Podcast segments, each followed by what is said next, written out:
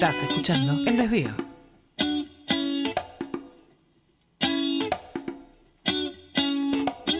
Estás escuchando el Mojón 66 Radio por Internet desde Montevideo, Uruguay.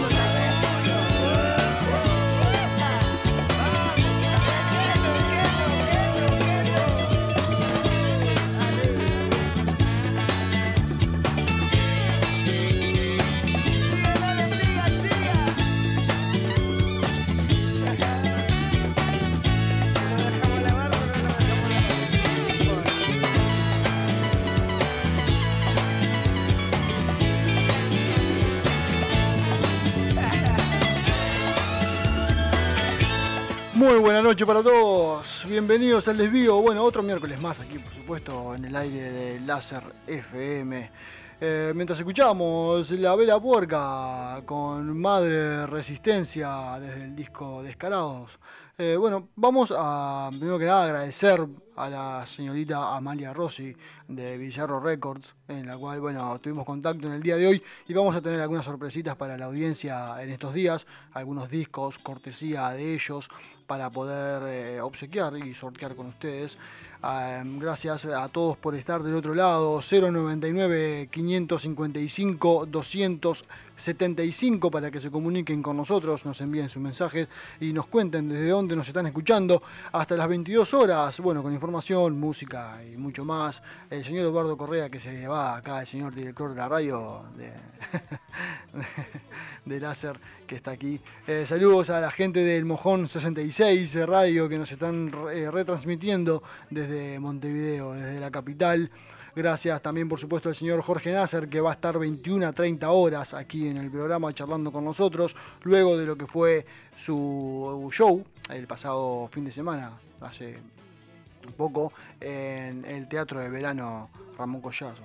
Eh, bueno, después de eso, también comentarles que no te va a gustar, se va a estar presentando el 11 y 12 de diciembre en el Estadio Centenario.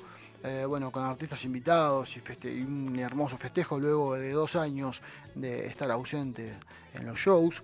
Que también vamos a tener alguna novedad con respecto a ellos aquí en el programa próximamente. No queremos adelantar mucho porque bueno, aún falta, pero ya van a tener alguna novedad acerca de ellos.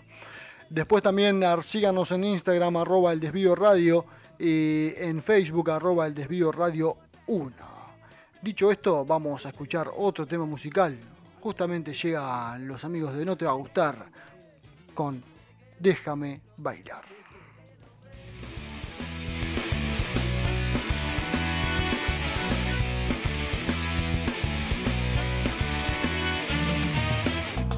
Ya lo sé, soy un iluso, déjame bailar, no molesto a nadie, no tengo palabras para darte, es verdad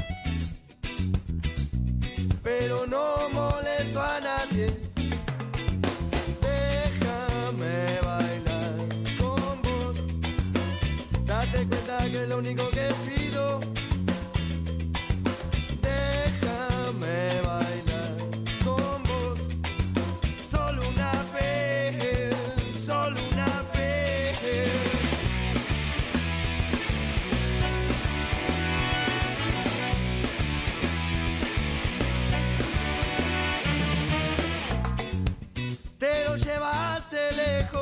yo quería bailar, no molestaba a nadie. No tengo excusa para darte, es verdad. Pero no molesto a nadie.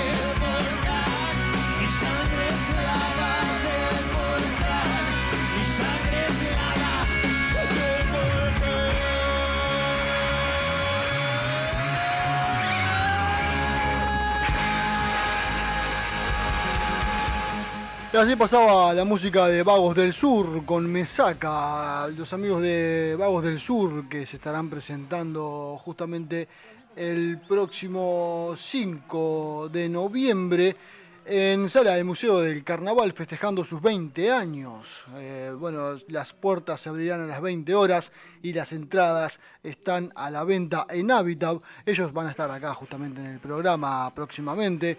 Ya tenemos las fechas de los eh, de las próximas entrevistas aquí en el programa, porque noviembre se viene cargado. La verdad viene muy cargado porque ya tenemos a del Sur, vamos a tener también a los amigos de Buceo Invisible el próximo miércoles aquí en el programa Buceo Invisible con una entrevista eh, hermosa, la verdad, vale la pena que la escuchen porque una de las grandes bandas que el señor Diego Presa lidera va a estar presentándose también, por supuesto, en pocos días. Vamos a estar comunicándole ahora en breve nada más la fecha.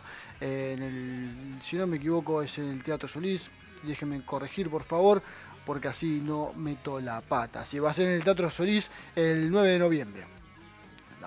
Bueno, eh, mientras escuchábamos a los amigos de Bago del Sur, a los que le mando un abrazo gigante, vamos rápidamente con otro tema porque 2030 llega la señorita Em, Victoria Novak, aquí con cine y series, con su columna, 21 horas Santiago Castro con los deportes y 21 a 30 la entrevista con el señor Jorge Nasser. Vamos a escuchar un clásico, un poquito, un temita del rock argentino y ahora les voy a explicar el porqué. Vamos con Capanga, el mono relojero.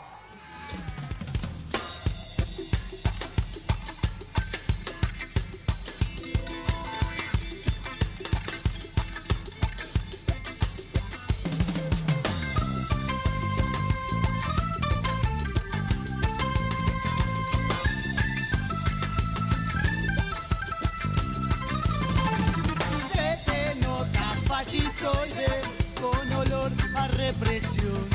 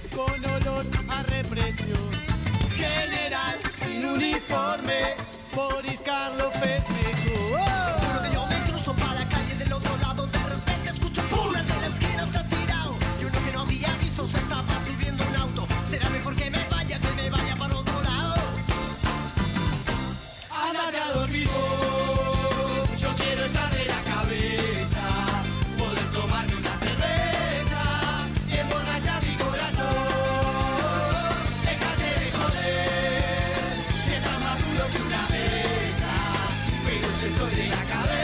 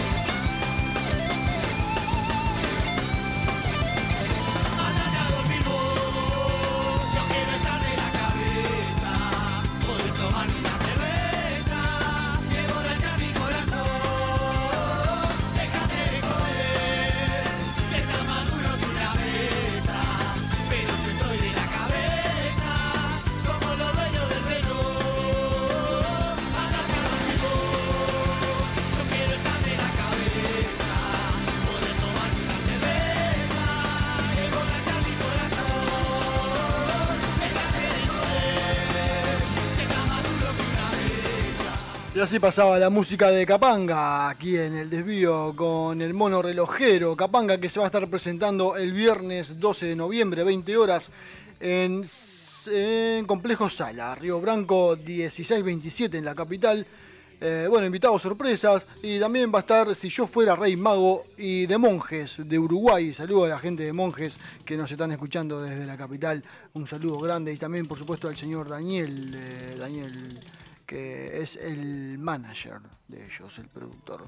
Bueno, gracias a todos por estar del otro lado. Eh, ya tenemos las fechas de las próximas entrevistas para el mes de noviembre, se las voy a estar contando porque el próximo miércoles tendremos a Buceo Invisible aquí en el programa. Eh, como dijimos hace instantes nada más, se va a estar presentando el 9 de noviembre, 21 horas, en el Teatro Solís. Eh, bueno, va a estar una, una hermosa noche para todos aquellos que quieran ir. Las entradas están a la venta en Ticantel y quedan pocas plateas, así que vayan rápido a sacar su entrada para disfrutar de este hermoso show. Que bueno, la verdad, un saludo grande a la gente de Bizarro, como siempre, que nos apoyan, y a la gente de RT Producciones, al señor Leo Villar, porque siempre está ahí eh, apoyándonos. Bueno, eh, como les contaba, el 3, el 3 de noviembre Vagos del Sur estará aquí en el programa charlando con nosotros sobre lo que va a ser su show de los, por los 20 años. Después también estará el señor Hugo Fatoruso, eh, uno de los míticos músicos de nuestro país, el 10. Y el 17 va a estar Elefante previo a su show. eh, eh, previo a su show que será, ya les digo bien, el 24, el miércoles 24 exactamente, va a ser eh, ese show hermoso que va a estar realizando la banda festejando sus 25 años y los va a ser a las 21 horas en la sala del Museo del Carnaval y por supuesto invitan Láser FM y el desvío, así que bueno, va a estar recargadita la agenda. Como vamos a tener a la gente de Buceo Invisible el próximo miércoles, vamos con ellos a escuchar La extranjera. extrañando todo, como un ciego recién.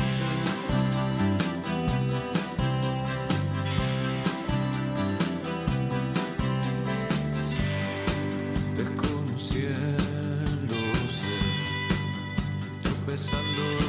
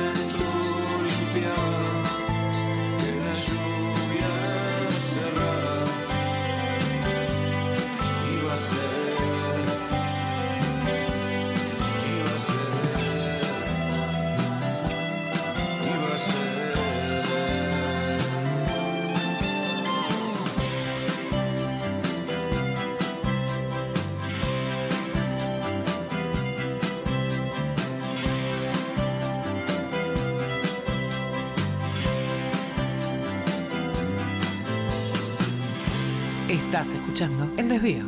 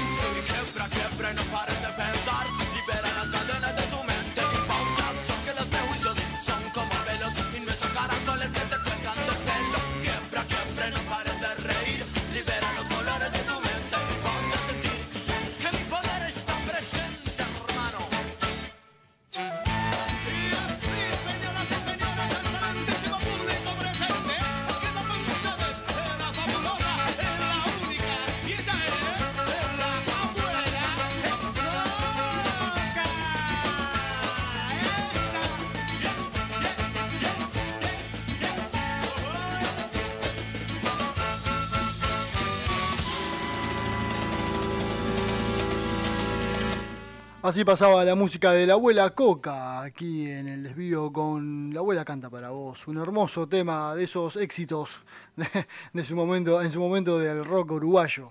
Que vaya si se extraña, ¿no? Más, más, más que rock reggae, pero bueno, vaya si el señor Chole Gianotti sabía hacer muy buena música en su momento. ¿eh? Eh, bueno, dicho esto, vamos a recordar a la gente que es Puntona y se estarán presentando el 23 de octubre en sala del museo eh, bueno, va a estar eh, mm, invitados, va a tener invitados. ¿sí? Eh, las entradas están a la venta en Habitat, así que bueno, aquellos que quieran ir a asistir a mm, este hermoso show en sala del museo el próximo 23, quedan pocos días nada más, pueden hacerlo. Y, el, y se va a estar presentando también en Minas, también este punto en Vendaro. Ya les digo bien la fecha porque lo estaba buscando justamente para contarles a aquellos que quieran ir a asistir y deleitarse con este hermoso dúo que vaya si nos ha traído eh, muy buen material. Eh, Puntón Emendaro se va a estar presentando el 13 de noviembre a las 23 horas en la ciudad de Minas, en Complejos Jardines, si no me equivoco, y bueno, y termina con fiesta, con baile. Así que todos aquellos que quieran ir, eh, averigüen bien dónde es, dónde se adquieren las entradas, porque no me figura acá. en Complejos Jardines, me dice, pero no me dice la, las la venta de entradas, dónde es. Eh, ya les digo, a ver si no, no, no, no, me, no, no puedo, no puedo ver dónde es. Bueno, espero que si está escuchando el señor Daniel Santos, que es el, quien lo organiza junto con Roberto Machado, allá de la ciudad de Minas, me hagan saber en dónde pueden adquirir las entradas aquellos que quieran asistir el 13 de noviembre, 23 horas, en la ciudad de Minas, Espuntón en Mendaro. Bueno, justamente como estábamos hablando de Espuntón en Mendaro, vamos a escucharlos junto, eh, junto al señor Mendaro con los dos caminos.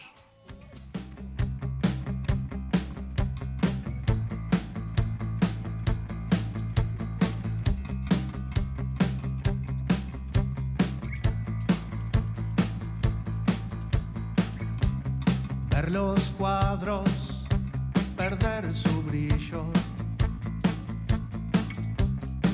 en un cuarto lleno de recuerdos. Es ver retazos de una vida que no está. Tiempos vividos de amarga felicidad. Noches cerradas con miedo a patinar.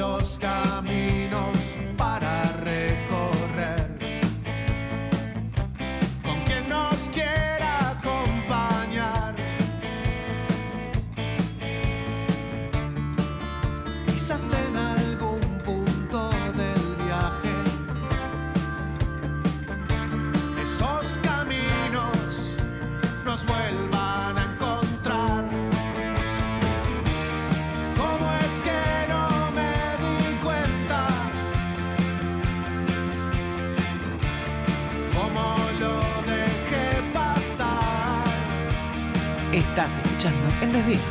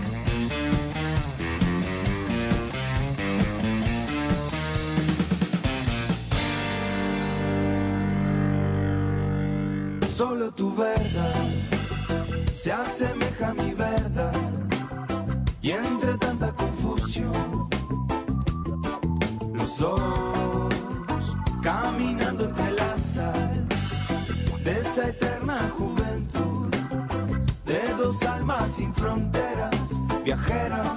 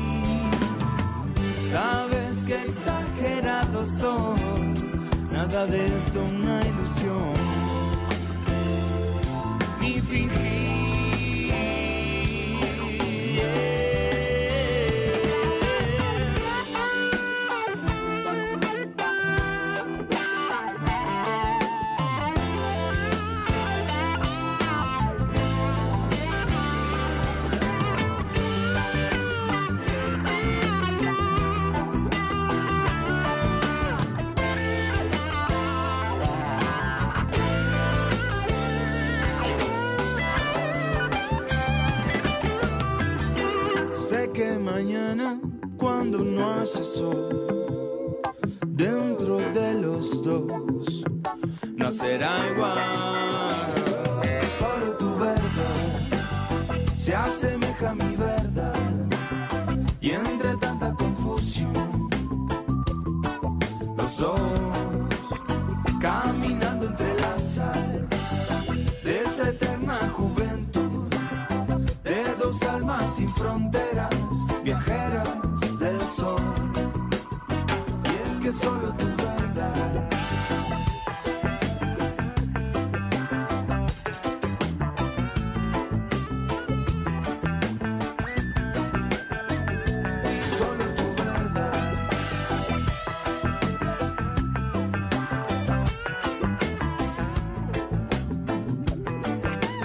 Estás escuchando El Desvío. Solo tu verdad se asemeja a mi verdad.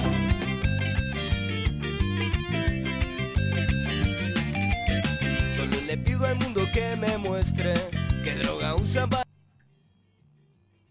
toda esta peste denominada la humanidad. Es como un cáncer que no tiene cura y ahora solo es cuestión de esperar que se devore en el último río pa' que inauguren otra sucursal. Compra más basura si tú compra estupidez. Y nosotros no le damos laburo a tanta porquería pa' que la querés. Tanta porquería pa' que la querés.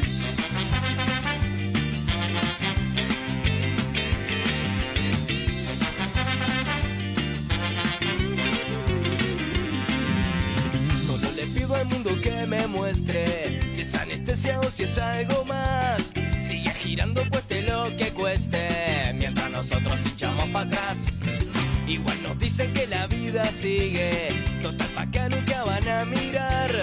Y aunque el planeta ya no tenga pilas, igual jodemos pidiéndole más. Con tanta guerra y que sí, con tanta mierda y que sí, con tanta bronca porque con algo se droga, con algo se droga, con algo se droga, con algo se droga, con algo se droga, con algo se droga, con algo se droga, con algo será.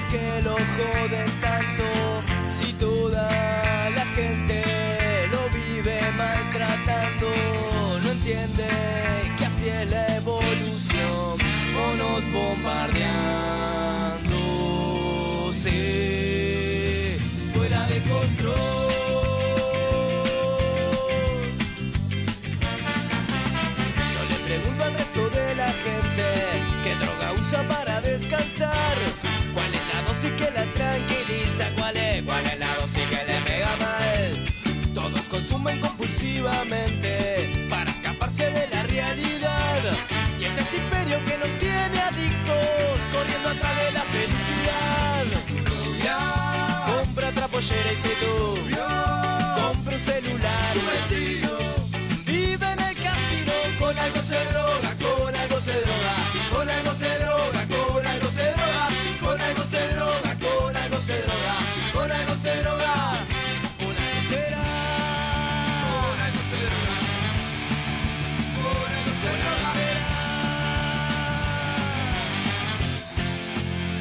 Regresamos, eh, bueno, escuchando la música de 11 tiros con drogado. Antes, an- anteriormente escuchábamos a el señor Mateo Moreno con Verdad y bueno, y de la abuela Coca con eh, en nuestro programa. Bueno, me- no paran de llegarme mensajes, disculpen, ahora en el momento lo voy a leer. Eh, recordarle que, bueno, recordarles que el 28 y 29 de octubre se estará presentando Trotsky Vengarán con su show Noche de los Muertos Vivos en el Auditorio Nacional Adela Reta del Sodre. Las entradas están a la venta en Ticantel. Y bueno, por supuesto, gracias a los amigos de Bizarro por eh, la información. Eh, bueno, así que vayan rápido, por favor, a sacar su entrada para ver a la gran banda uruguaya Trotsky Vengarán en este hermoso show eh, que va a estar deleitándonos el 28 y 29 de octubre. Como siempre, nos tienen acostumbrados a esos tremendos y hermosos shows. Saludos a Guillermo Pelufo y a toda la banda, Cuico, Juan Pablo, bueno, a Michelilla, que Michelle tiene más kioscos que, bueno, pero ahí eh, le mandamos un saludo a Michelle y a todas sus sucursales, a Zafatas, a, a los amigos también de Agente 86. Así que bueno, gracias por estar y siempre sumar al programa. Dicho esto, vamos rápidamente a escuchar otro tema musical porque en minutos nada más llega la columna de la señorita Victoria Novak aquí en el programa con cine y series. Hoy vamos a hablar sobre los tres chiflados, una de esos, esos, esos grandes artistas que quedaron en, cierta forma viviendo una vida un poco trágica ya en, sus, en su final, pero lo vamos a estar charlando con ella y bueno, todos aquellos que quieran opinar, por supuesto, y dejarnos un mensaje al respecto al 099 555 275. Luego llegará el señor Santiago Castro con la columna de deportes y 21.30 el señor Jorge Nasser aquí en el programa. Vamos a escuchar al señor Gabriel Goyen con La Santa, un lugar.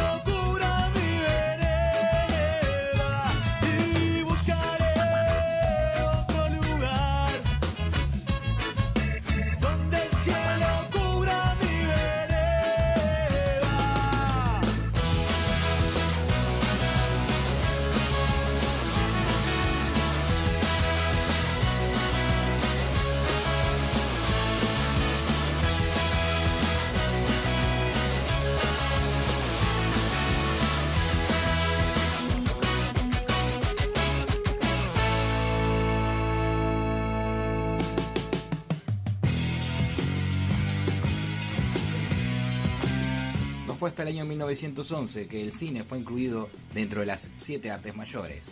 Ahora lo incluimos en el desvío, la columna de cine y series.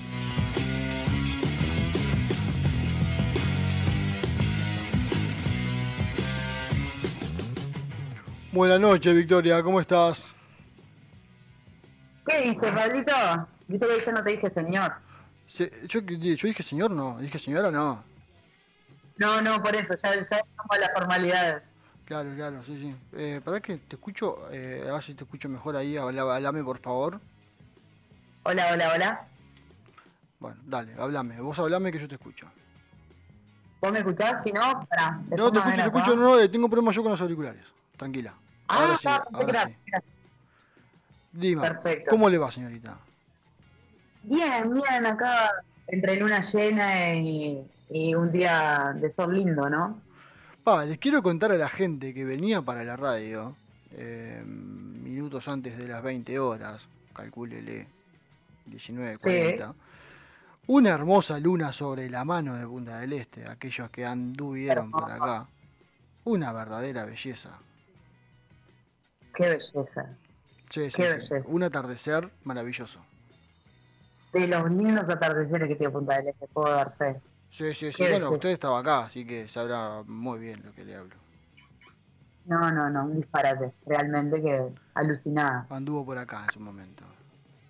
Es verdad. Ahora la extraditamos. Eh, ahora me extraditaron, sí, me están, me están buscando ya. Si preguntan por mí, nadie me conoce.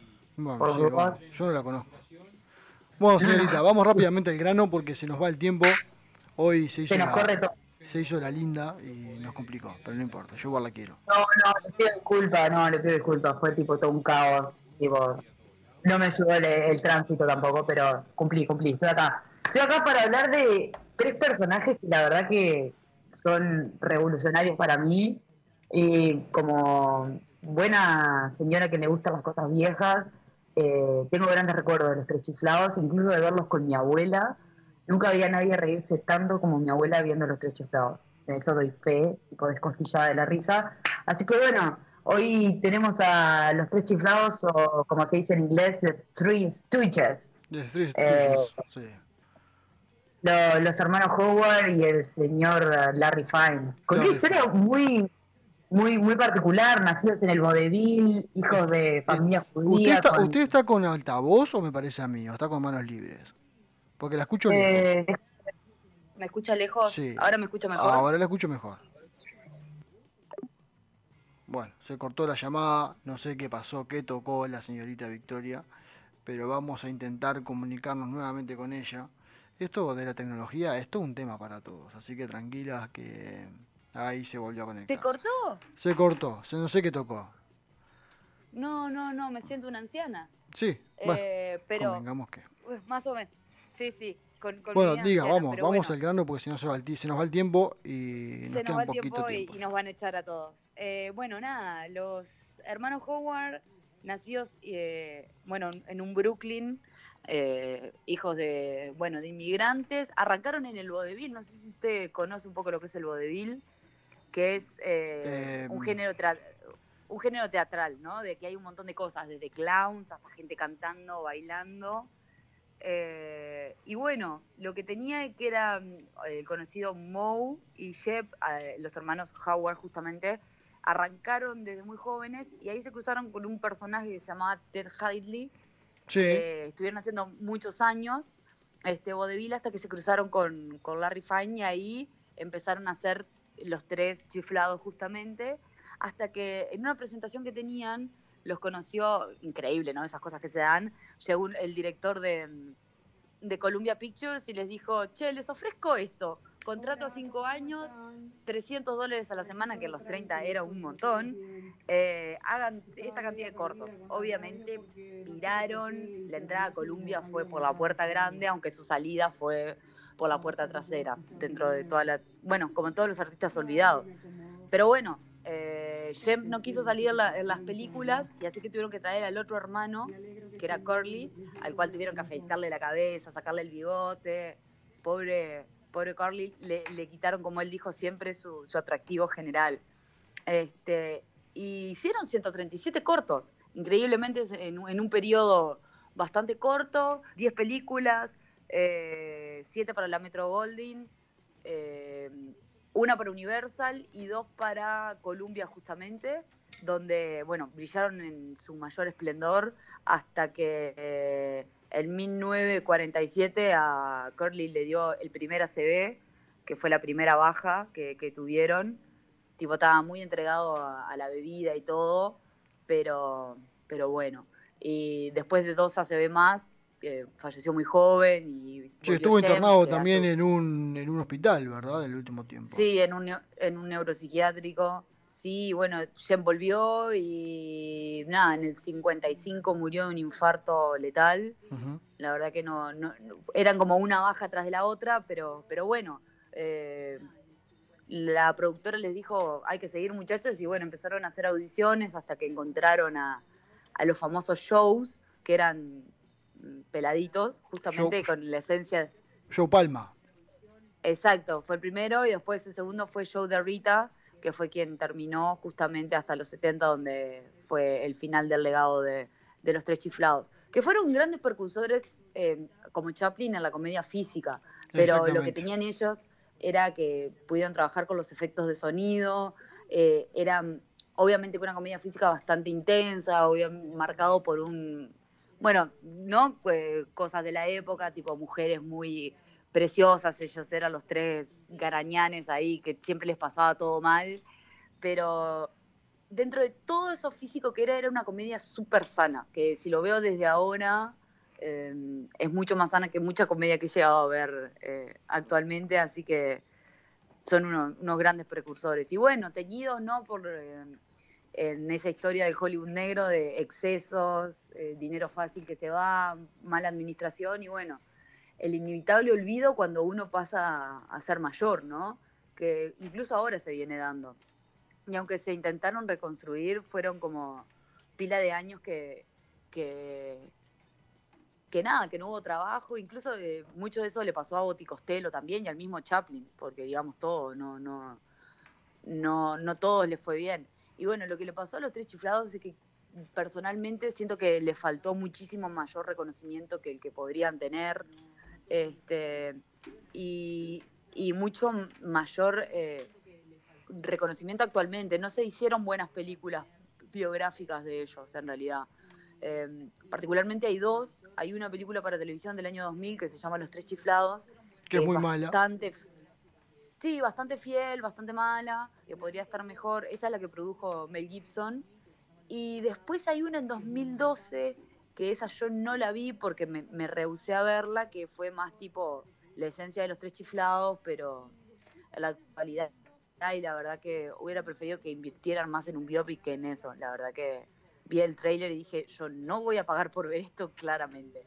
Pero mm, nada, creo que como fanática de los de, lo- de las cosas de antaño, fue, fue como de lo primero que me hizo reír en blanco y negro, realmente.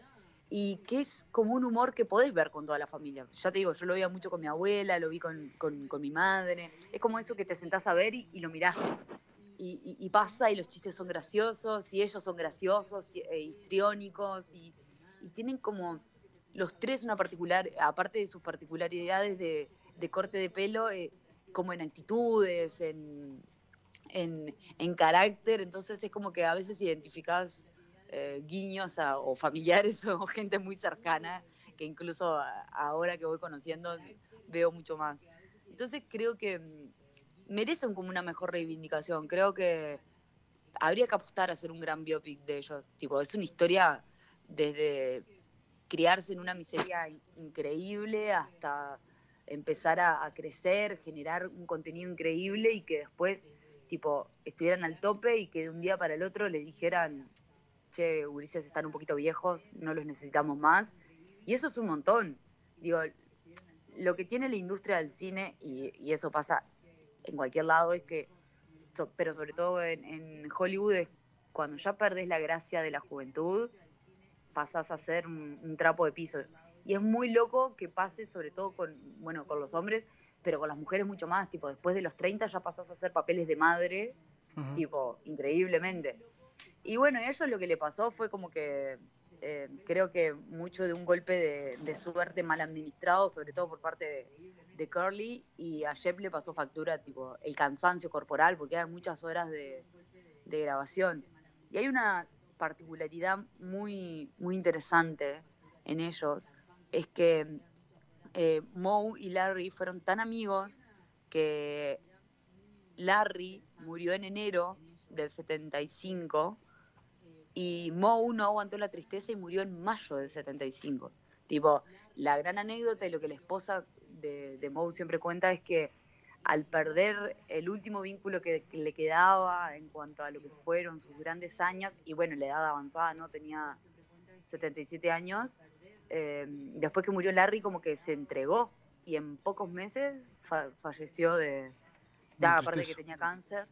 Sí, es increíble. ¿Sabes qué a otro le pasó? Eh, al gordo y al flaco. Cuando Laurel y Hardy. el gordo, sí, cuando el flaco muere, eh, literalmente el gordo se muere de tristeza después al Claro, poco tiempo. que era, eh, ellos trabajaban para la Metro Goldwyn Mayer, en realidad, ¿no? Exactamente, correcto. Columbia. Y si trae, exacto, y si traemos un ejemplo a Latinoamérica, que siempre dicin, más allá de todo lo malo bueno, exactamente. Aunque dúo. le llevó más tiempo, eh, Le siempre faltaba dicen el que 2. después de- Exacto. Que después de la también de estuvo la versión americana, que si no me equivoco era Abbott y Costello, ¿no? De la Bardela, digamos, Exacto. como el, el gordo y el flaco, pero otra versión más eh, más nueva, digámoslo así, más, más actual.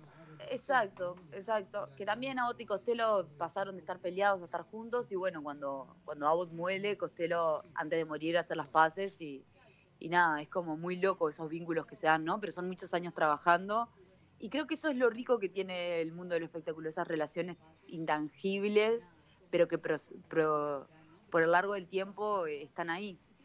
Sí. Pero, pero bueno, cosas para recomendar y para ver, tipo, como buena señora antigua que soy. Hmm. Y nada, eh, sí le voy a mandar para que la gente pueda entrar a nuestro Instagram y ver eh, las dos películas. Y si tienen ganas de verlas, eh, siempre que puedan háganse un favor y, y vean algo. Claro, sí, sí, que busquen los, la- las dos del, de, de los tres chiflados, las dos películas que se hicieron luego de... Luego de, pero y si no los cortos también están bastante accesibles en todos lados y es como, es lindo. El otro, ayer estuve viendo bastante, vi algunos cortos, volví a ver la película y fue como que, pa, yo justo la película la había encontrado una vez. Esto en nuestra época, cuando era jóvenes, que mirábamos en la revista de, de- del cable y la encontrabas y decías, bueno, ta, la voy a marcar y la voy a ver. Ahora los jóvenes nunca sabrán lo que es eso, todo con internet. Sí, pero bueno, nada, los tres chiflados marcaron una época y vaya si está bueno recordarlos, sobre todo para que la gente sepa más o menos cuál fue la historia de ellos y lo que sucedía detrás de, ¿verdad? Porque bueno, si bien nos Sí. divertían, pero eh, la historia que hay detrás de esos grandes artistas muchas veces es, es este es lamentable, por, cier- por, por decirlo de cierta forma, ¿no? Todo lo que viven Correcto, y muchas veces ni siquiera lo disfrutan. exacto. Eso es, Ni siquiera es disfrutan la fama. cierto. Así que bueno. Correcto. Bueno, Señor, señor- voy a señorita hacer Victoria, una- un adelante. Sí. Un adelanto. Eh, se vienen columnas, columnas de terror la semana que viene y la próxima adelantándonos a, Ham- te a iba a pedir eso. Vos sabés que sos, vos sabés que vos y yo tenemos una conexión, ¿no? telepática. Tenemos una, una especie Venía de conexión, pensando sí. en eso justamente hoy en mi casa. Digo, lo voy a pedir porque justamente se viene la previa Halloween y aparte se estrenó la última del señor Michael De Myers. Halloween. Halloween Kills. Sí. Eh, Con justamente la con la señorita. Señorita, todavía sigue estando en forma. Solté. Sí, Sí. sin duda. Bueno, la semana que viene es eh, Pesadilla en la calle Elm. Uh, con- por favor, la saga, toda la saga vamos a hablar. Porque, porque Sí. creo que se viene una nueva, si no saga. me equivoco. ¿eh? Sí. Hicieron un, un revival, creo que en 2016, Sí, pero muy 2015, que mala. no fue muy, muy, mala, bueno. muy mala. Muy mala. No, nada que ver con el. Con el antiguo Freddy Krueger, ¿no? Que el actor no Sin recuerdo ahora duda. el nombre, eh, ayúdeme, así se recuerda.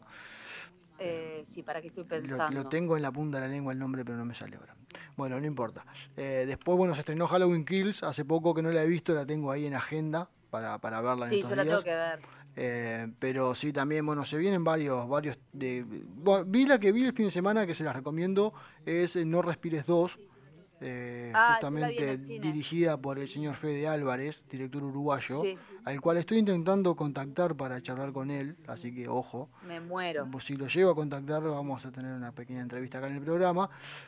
Pero una hermosa. Está muy buena, No Respires 2. No conecta con la 1, ¿eh? Aclaro. por No, no, no, no conecta. No o sea, conecta. sí el personaje. Sí, sí, el personaje es el mismo, el- pero en sí, digamos, no tiene relación con la primera. Totalmente, totalmente. Y Eh, ta- no quiero contar bien. el final, quiero spoilear, pero está No, bueno el no, por final. favor, está no bueno el final igual. Eh, vos estás hablando de Robert Barton, que era el querido Freddy Krueger, con esa cara súper particular y maquillado que piramos. Sí, sí. Pero bueno, mi, mi idea era hacer eh, esta semana que viene Pesadiza en la calle de Elm con todas sus sagas y obviamente previo a Halloween, todo lo que fue Halloween con toda su serie hasta la última. Todo. Sí, Pero voy a sí. intentar hacerlo Porque- corto para que... Porque aparte Halloween no tiene pasemos particularidades que no se conectan. Hay algunas que no se No. conectan, digamos. Y hay algunas que omiten las dos primeras Sí, películas, otras sí, es un omiten las desastre. tres primeras. Y es Es un desastre. como que vas pirando. sí, sí, sí. Lo único que sabéis es que está eh, Mike Myers ahí con su máscara de tipo lo mata, está. lo prende en fuego. Sí, tiene y le un pasa de todo no. y no le pasa nada al tipo, no sé cómo hace, pero bueno. Exactamente. es increíble. Es un increíble. Bueno, señorita, no, la tengo que dejar porque llega el señor Santiago Castro con la columna, tengo que ir a la tanda, me queda todavía programa por, Por delante, favor. pero y nos a la gente que nos siga escuchando. por supuesto. Sí, se vienen cosas lindas no- aparte, se vienen muchas cosas buenas por, para el programa, este, así que bueno, no, nos reencontramos el próximo miércoles. Nos vemos el próximo miércoles. Bueno, que pase lindo, señorita. Saludos. Hasta luego. Chao.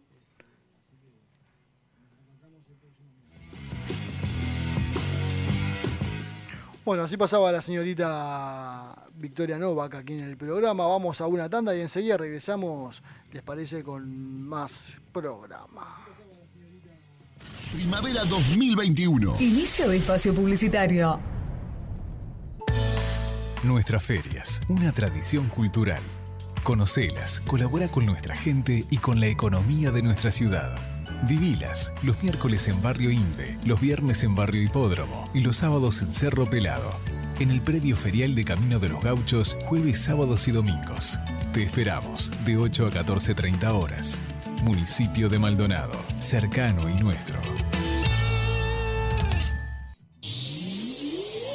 Javier Goday, soldaduras en aluminio, tapas de cilindros, bloc de motores, trabajos en general. Javier Goday, soldaduras en aluminio, de lunes a sábados de 8 a 18 horas. Contáctanos al 099-767-530. Levantamos y entregamos los trabajos a domicilio. Trabajamos para todo el departamento de Maldonado. Javier Goday, soldaduras en aluminio. Responsabilidad y servicio nos caracterizan. Javier, Goday. ¿Problemas con el celular? No te preocupes, Cell Service te lo repara. Cambio de pantalla, desbloqueo, software, venta de accesorios. En Maldonado, Cell Service. Cell Service. Reparación de celulares. Torre Maldonado, local 23. En Ventura Alegre y Sarandí. Teléfono celular 094 028 066. En Maldonado, Cell Service. Gastronomía y arte se juntan para traerte una experiencia diferente en Maldonado. Shopper Show, un buen asado, compartir una pizza o simplemente una copa en nuestra terraza. Eso sí, no te pierdas el show. Cada día uno diferente. En nuestro nuevo y amplio local, Johnny y Perla te invitan a su casa. Vení a Shopper Show. De lo bueno, lo mejor. Avenida La Valleja 969, Casi Joaquín de Viana. Reservas al 096-713-581. Vení a Shopper Show. Te esperamos. Lubricentro Campus, mecánica, alineación, balanceo, cambios de aceite, baterías, cubiertas, audio, luces y todo lo que necesites para tu auto lo encontrás en Lubricentro Campus. Te esperamos en horario continuo de 8 a 19 horas. Estamos en Acuña de Figueroa, casi Burnett. Teléfono 42 24 61 81. WhatsApp 098 215 805. Lubricentro Campus. Lubricentro Campus.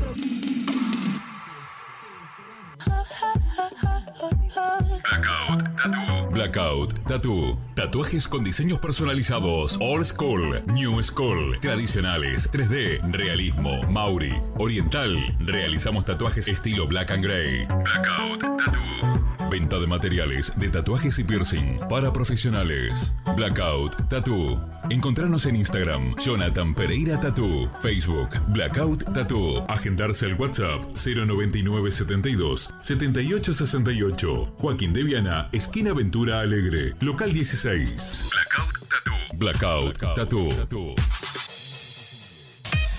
Lavadero 25, lavado encerado, lavado de carrocería, motor, limpieza de tapizados, todo en estética para su vehículo. Encontranos en 19 de abril 667 entre 33 y Arturo Santana, abierto de 9 a 18 horas de lunes a sábados. Por informe o para agendar tu horario, comunicate al 098 92 03 22.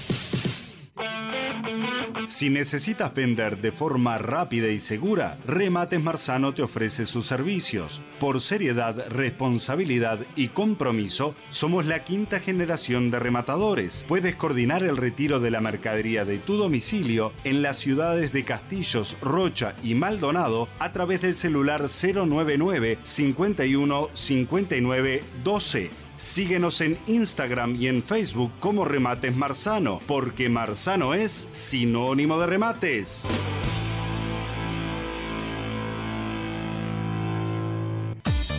Taller Bigote. Tres generaciones a su servicio. Mecánica en general en motos de todas las marcas. Taller Bigote. Nuestro horario de lunes a viernes de 9 a 18 horas. Sábados de 9 a 13 horas. Celular 099-573-990. Estamos ubicados en calle Soriano 831, casi Avenida Iguá, Barrio Escalone, Maldonado. Láser FM en redes sociales. Twitter arroba láser FM punta. Instagram arroba láser FM punta. Facebook Láser FM. WhatsApp 094 074 608. Comunicate con Láser FM. Láser FM. Láser FM. Nueva temporada de éxitos en tu radio. Y es que me pasé, me pasé éxitos en tu radio. Prende la cámara y hagamos una pic. Si la sube, baby, te doy retweet. Láser FM, el sonido de Punta del Este. Radio Primavera, llena de hits y con las voces que marcan tendencia. Primavera 2021. Primavera 2021. Fin de espacio publicitario. Estás escuchando El Desvío. Si das un paso más, se va a apagar el sol, se va a secar el mar y todo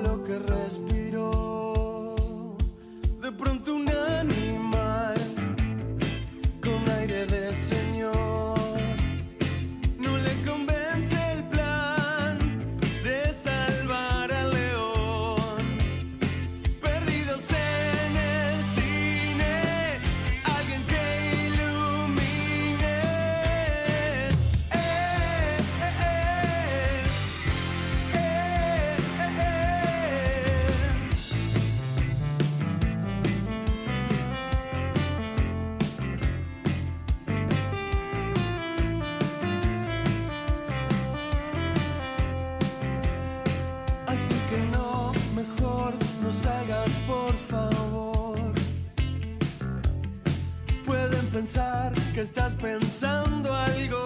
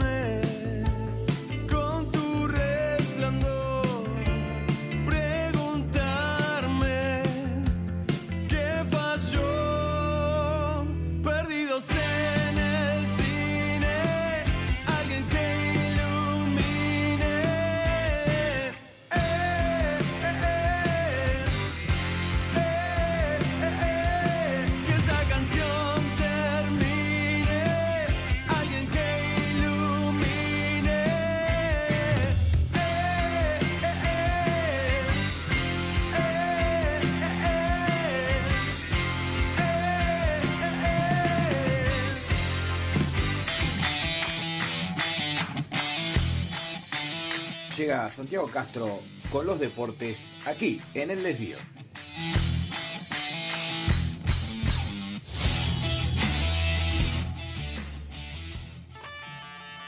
Santi, ¿cómo estás?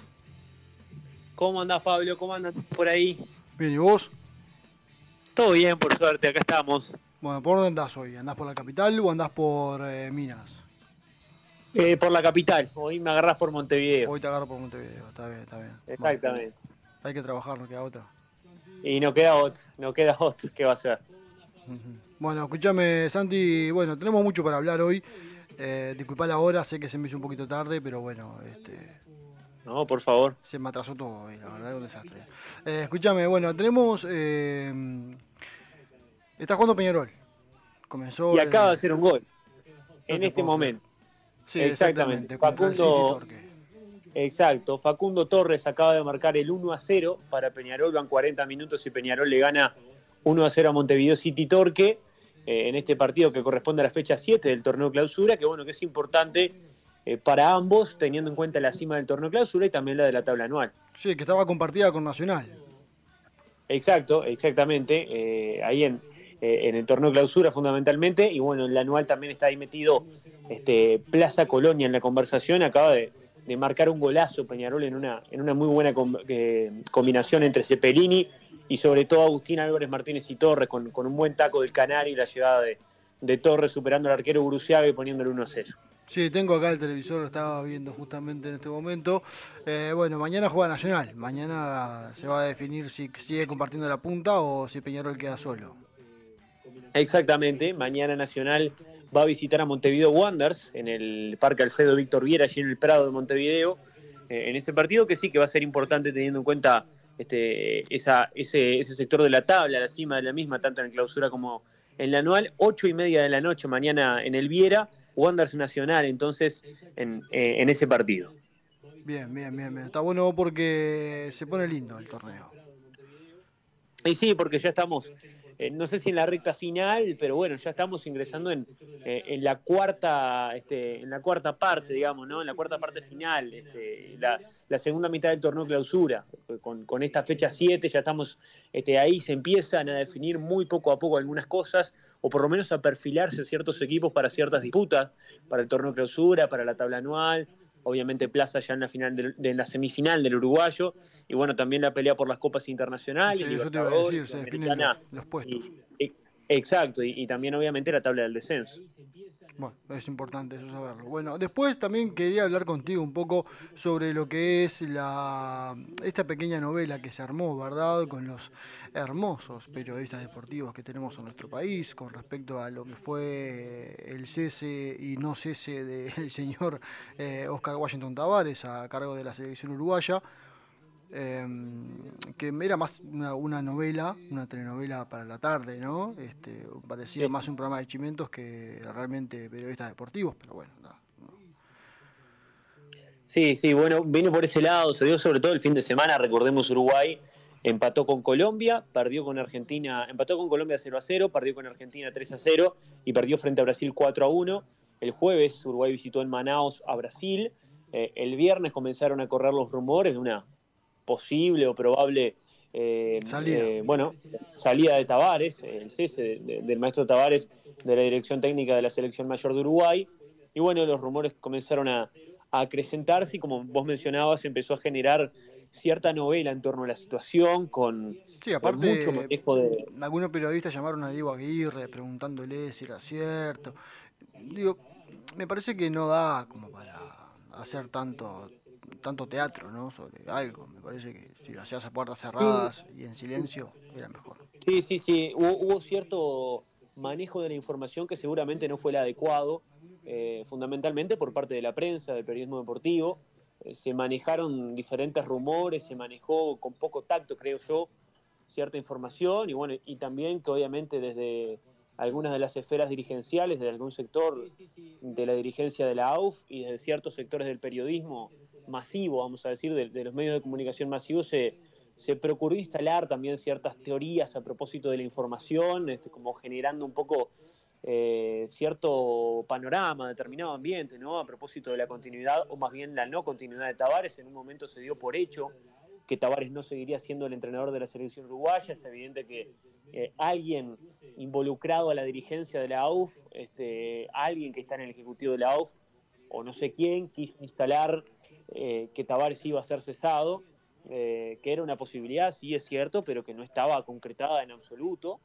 Este, y bueno, también con, con, con la, digamos, la, eh, la complicidad de ciertos sectores de la prensa, este, se, se comenzó a desarrollar esa versión y en definitiva, más allá de eso, no, no se terminó concretando Sí. porque existió una reunión y, y en el complejo Uruguay Celeste entre el ejecutivo de la AUF y, el cuerpo técnico encabezado por Tavares y, y Tavares, eh, si bien era una posibilidad que eso fuera, no termina saliendo de la selección. Sí, aparte lo que me molestó en realidad fue, bueno, este señor Gorsi y otros tantos, ¿no? Que en, en algún momento se calzaron el, el- el- el- el, no sé, la selección a, cuestas, eh, salían a hacer eh, programitas por ahí, este, colgándose de- de- del buen momento de la selección, y ahora parece que le tiran, le tiran tierra encima, ¿no? Cuando hay un proceso detrás que convengamos que en el- los últimos 20 años nunca se había visto una selección uruguaya tan bien este, presentada a nivel internacional.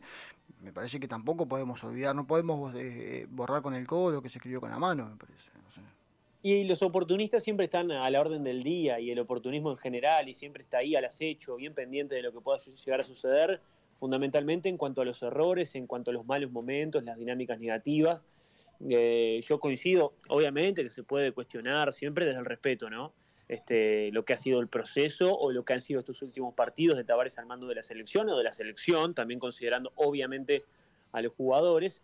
Eh, pero bueno, eh, yo particularmente tengo una visión que está bastante cercana a la que vos mencionabas, Pablo, con respecto a, a la perspectiva histórica de lo que ha sido el proceso, que ah, podrá haber tenido sus virtudes, sus errores, pero creo que en dimensiones históricas para el fútbol uruguayo, para los tiempos que corren y teniendo en cuenta todas las cosas que pasaron en, en nuestro fútbol, fundamentalmente en la década del 90 y bueno, en otro fútbol, ¿no? Sobre todo cuando mucho se menciona el 80 y aquellas Copas América que se ganaban, Sí, no se tiene pero- de repente en cuenta que, que- que era otra organización del fútbol, era otro juego y además eh, era otro orden mundial del fútbol, ¿no? Ahí hay un montón de, de- de cuestiones y bueno, más allá de eso, creo que yo estoy de acuerdo en que este, eh, el, el proceso que Tavares inició en el 2006, creo yo, esto es una perspectiva muy personal, obviamente, que ha sido exitoso, este, que podría haber sido mejor, sí, este, pero, pero creo que fue en términos generales exitosos en lo deportivo y, y creo que sin dudas en lo institucional, ¿no? En- en Claro, pero- de, de institucionalización de la selección. Vamos a ponerlo en números, si te parece, Santiago, para redondear Sí. un poco.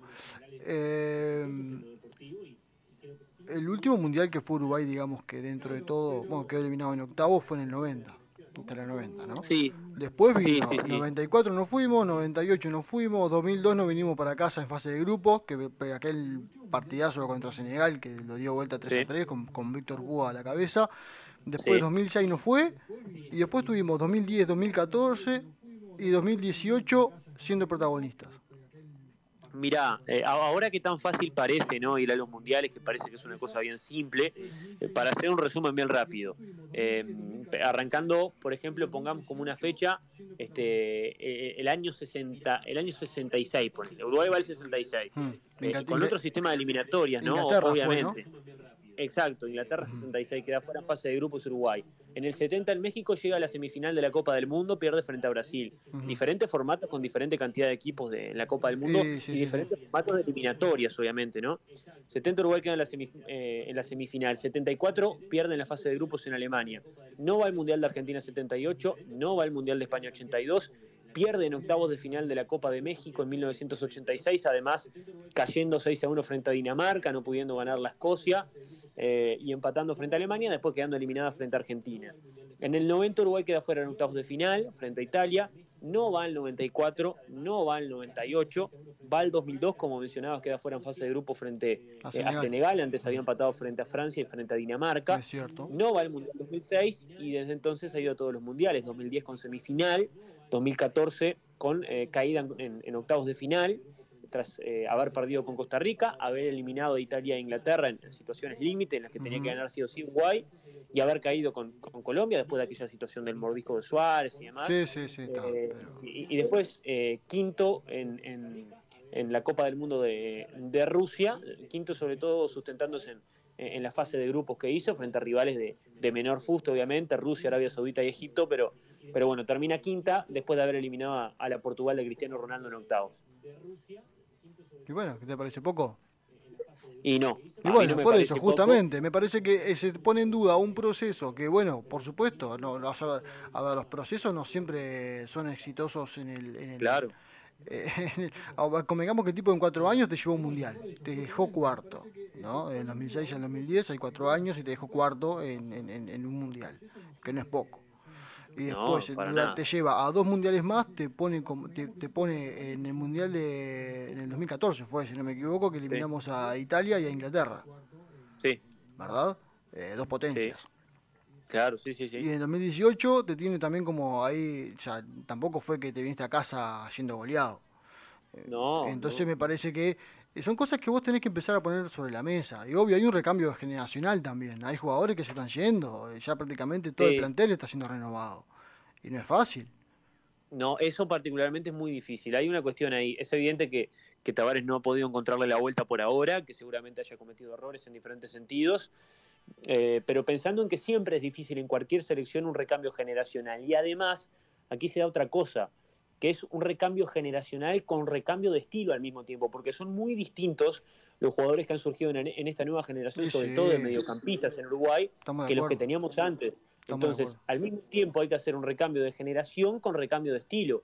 Con el poco tiempo que hay para trabajar en las elecciones, además de, de todo este tema de la pandemia y las alteraciones de los calendarios, este, mm, es muy difícil. Y además, venís en una dinámica negativa, no te vienen saliendo las cosas, y tienen que asumir responsabilidades ciertos jugadores que son muy buenos, que quizás son, los, son mejores que los mediocampistas que había antes, que juegan en equipos de mayor nivel, pero que tienen otros perfiles, que son más jóvenes y que ya no están tan arropados, porque de repente antes llegaban juveniles a las elecciones de Tavares y eran más arropados porque estaba más repartido el liderazgo. Estaba Suárez, Cavani, Forlán, pero estaba Lugano, estaba Godín, estaba Gildo Arevalo Ríos, estaba el Ruso, Fuchile, el Estaba Tata, Loco Abreu, que también el Loco era- Abreu, exactamente. Exactamente. Y, y bueno, estaba más repartido el liderazgo y de repente un juvenil llegaba y estaba más arropado y capaz que no tenía que asumir rápidamente una responsabilidad de llevar a Uruguay a un mundial.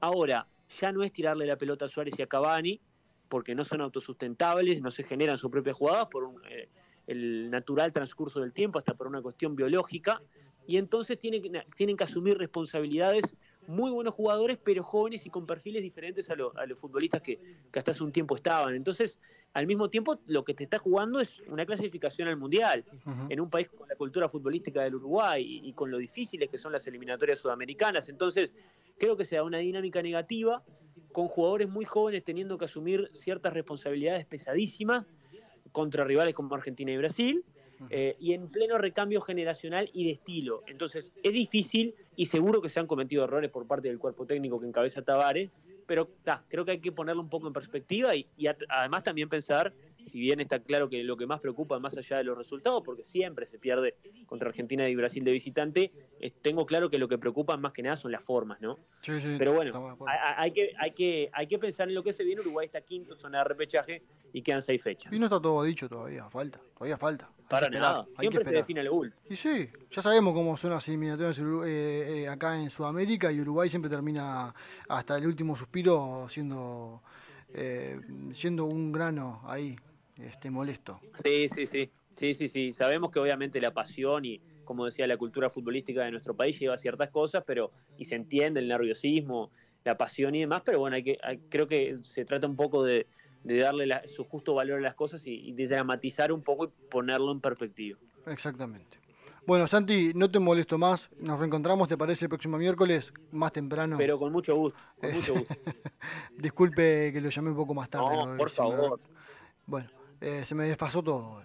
Bueno, le mando un abrazo gigante y estamos en contacto para el próximo miércoles. Y a todos aquellos que quieran verlo, lo pueden ver en el canal 5, en el informativo, con su columna deportiva ahí al señor Santiago Castro, que de Minas llegó a la capital Muy bien, muy- haciendo periodismo deportivo, eh, lo que mejor sabe hacer. Bueno, bueno, muchísimas gracias, Pablo. Ha sido un placer, como siempre, y, y seguimos estando a las órdenes. Nos Y llamate al mariscal, llamate al mariscal en estos días y te tomás un té con hielo con él ahí. Ah, ¿cómo estaría? eh? Es una buena idea, una buena idea. Abrazo grande, Santi, nos reencontramos el próximo miércoles. Un abrazo, Pablo, muchas gracias. Chaucito.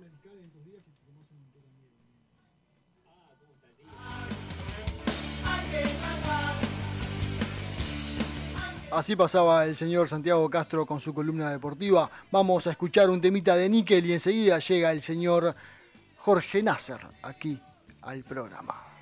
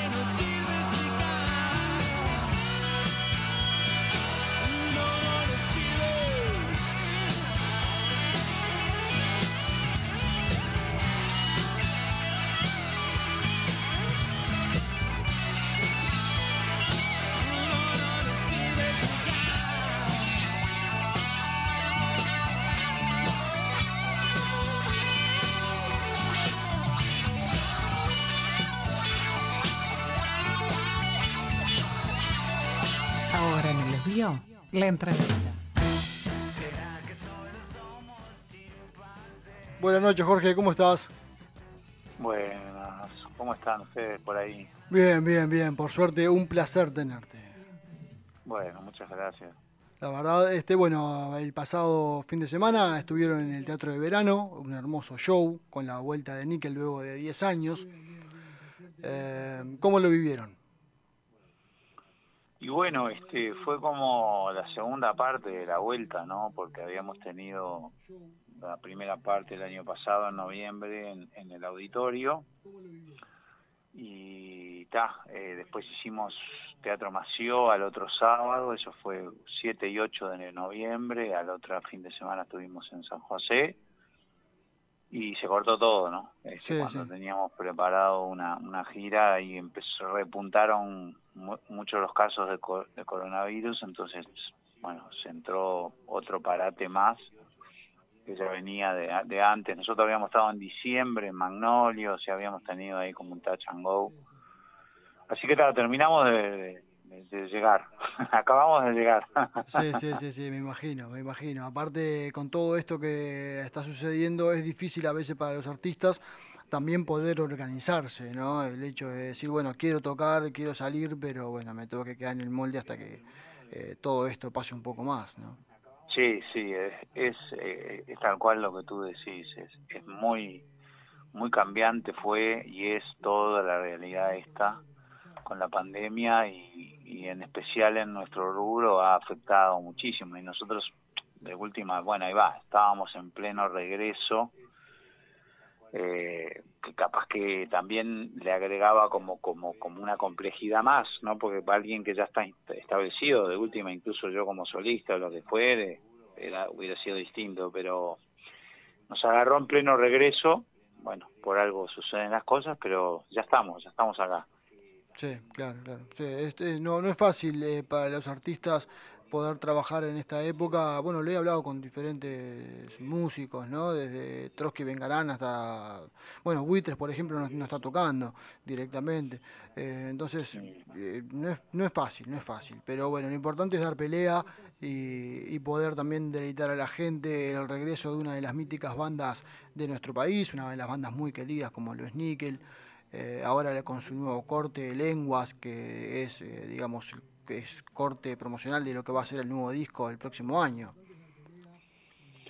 Sí, sí, eso está bueno. Este, eh, pienso que, bueno, que es un, estamos contentos, entusiasmados con, con, la grabación de este nuevo álbum, este, que coincide, o sea, que es una vuelta que, que no es un ejercicio de nostalgia, sino que es la vuelta, bueno, de una banda que, que está, que, que, que se vuelve a colocar un poquito ahí entre, en el pelotón con todo el mundo con todos los artistas uruguayos que, que tienen que volver a acomodarse a, a una nueva realidad, ¿no? Eh, aparte, el nuevo disco va a estar basado, eh, bueno, por supuesto por los 30 años de la banda, en Gargoland, ¿no? El, el disco que los lanzó a ustedes. Eh, sí, en realidad el nuevo disco, no sé, no, no, no, bueno, no sé, es un disco con canciones completamente nuevas, todas Ah, originales. son todas nuevas, no- creí que había alguna versión, eh, digamos, de ese disco en este... No, ¿no? no, no, no, no, no, no, porque de hecho eh, eso ya nosotros registramos el toque del auditorio de Nickel 2020, o Ajá, sea, eh, ahí están las versiones en vivo De, de, de bueno, de los clásicos, sí, sí, de, las de las más este conocidas, más sonadas. claro, de hecho, de hecho este este show no, no no lo grabamos en particular, digamos, o sea, no lo grabamos de forma so- eh, profesional, más allá de un par de canciones por ahí grabamos lenguas y un par de temas grabamos nada más y para tener de registro, pero más, más pero ya de decir eh, no, no, son todas canciones nuevas. Bien, bien, no, no, está bueno saberlo, está bueno saberlo, ¿no? Porque creí que iban. Lenguas a- es, a es, la primera. Sí, muy no, bueno, no, muy no, no, no. No, no porque no podés competir contra vos mismo en algún punto, ¿viste? O sea, por ahí si haces un ponele un recital acústico, yo qué sé, no sé, pero esas cosas Nickel ya las hizo en su momento, o sea, la verdad que sí que, que estábamos como muy afi- mm, pasaron ahí va 20 años que dejamos de trabajar como como banda eh, porque dejamos en 2001 este 10 que dejamos de tocar que fue la última vez que habíamos tocado todos juntos en 2011 en la muestra de Níquel este, que fue como una muestra aniversario, así porque eran 20 años de la la aduana, y bueno, ahí va, como ahora, números justos que, proponían. Un Nos reencuentro. para tocar ahí, sí, este, pero no, no, no fue comercial, fue para la gente que fue ahí, este, fue, fue, fue muy lindo, una cosa muy, muy importante, así, para, para nosotros, y, y después, bueno, un parate total por 10 años, y bueno, a partir de un cierto momento se empezó a dar la posibilidad de, de que estemos como estamos ahora, ¿no? Con este grupo armado, bueno, con una versión nueva de la banda que amerita a que tenga material nuevo y que empiece a escribir la- el segundo capítulo de su historia, ¿no? Está buenísimo. Y me llamó mucho la atención Lenguas, porque es un estilo eh, prácticamente nuevo, ¿no? Digamos, dentro de lo que es la banda. Eh, me refiero a lo que es la fusión de, de estilos, tal vez. En este aspecto me refiero, Sí, ¿no? En cuanto a sí, lenguas. sí, sí, por ahí hay cosas, ¿no? Yo le encuentro Similitudes. Sí, de repente no capaz que un poco el ritmo, digamos, es que es como sincopado en, en más tipo pitlero, así, Claro. ¿no? Eh, a fixing a hole y, y no sé qué. Pero en las guitarras sí eso y la armonía, no sé, o sea, No, eso sí, siempre estamos pero me refiero- orbitando un no poco. Sí, claro, claro, hay un poquito de, de- de novedades también un poco No en sé la cómo parte de- explicarlo, no encuentro la palabra correcta, pero es, eh, es, o sea, es algo nuevo, agradable. a- o sea, me- a mí me encantó el tema lenguas, la verdad debo reconocerlo. El videoclip está muy bueno también, está excelente el videoclip. eh, pero me, me- me- no sé, le encontré un toque diferente, ¿me entendés? Como más ma- como madurez, la madurez se nota. Eh, y por ahí sí, por ahí, este, digamos, como que tra- tratamos de, bueno, trabajamos la canción con, con, con, le seguimos un poco la bocha a la canción y hay algunos detalles de sonido modernos, Claro, digamos, este, bueno, porque estamos ahora, porque es ahora, justamente ahora. Adaptándose a los tiempos, a los nuevos tiempos. Sí, obviamente que ahí va, eh, no, no, no tiene nada que ver cómo se graba actualmente. A lo que era en la década del 90.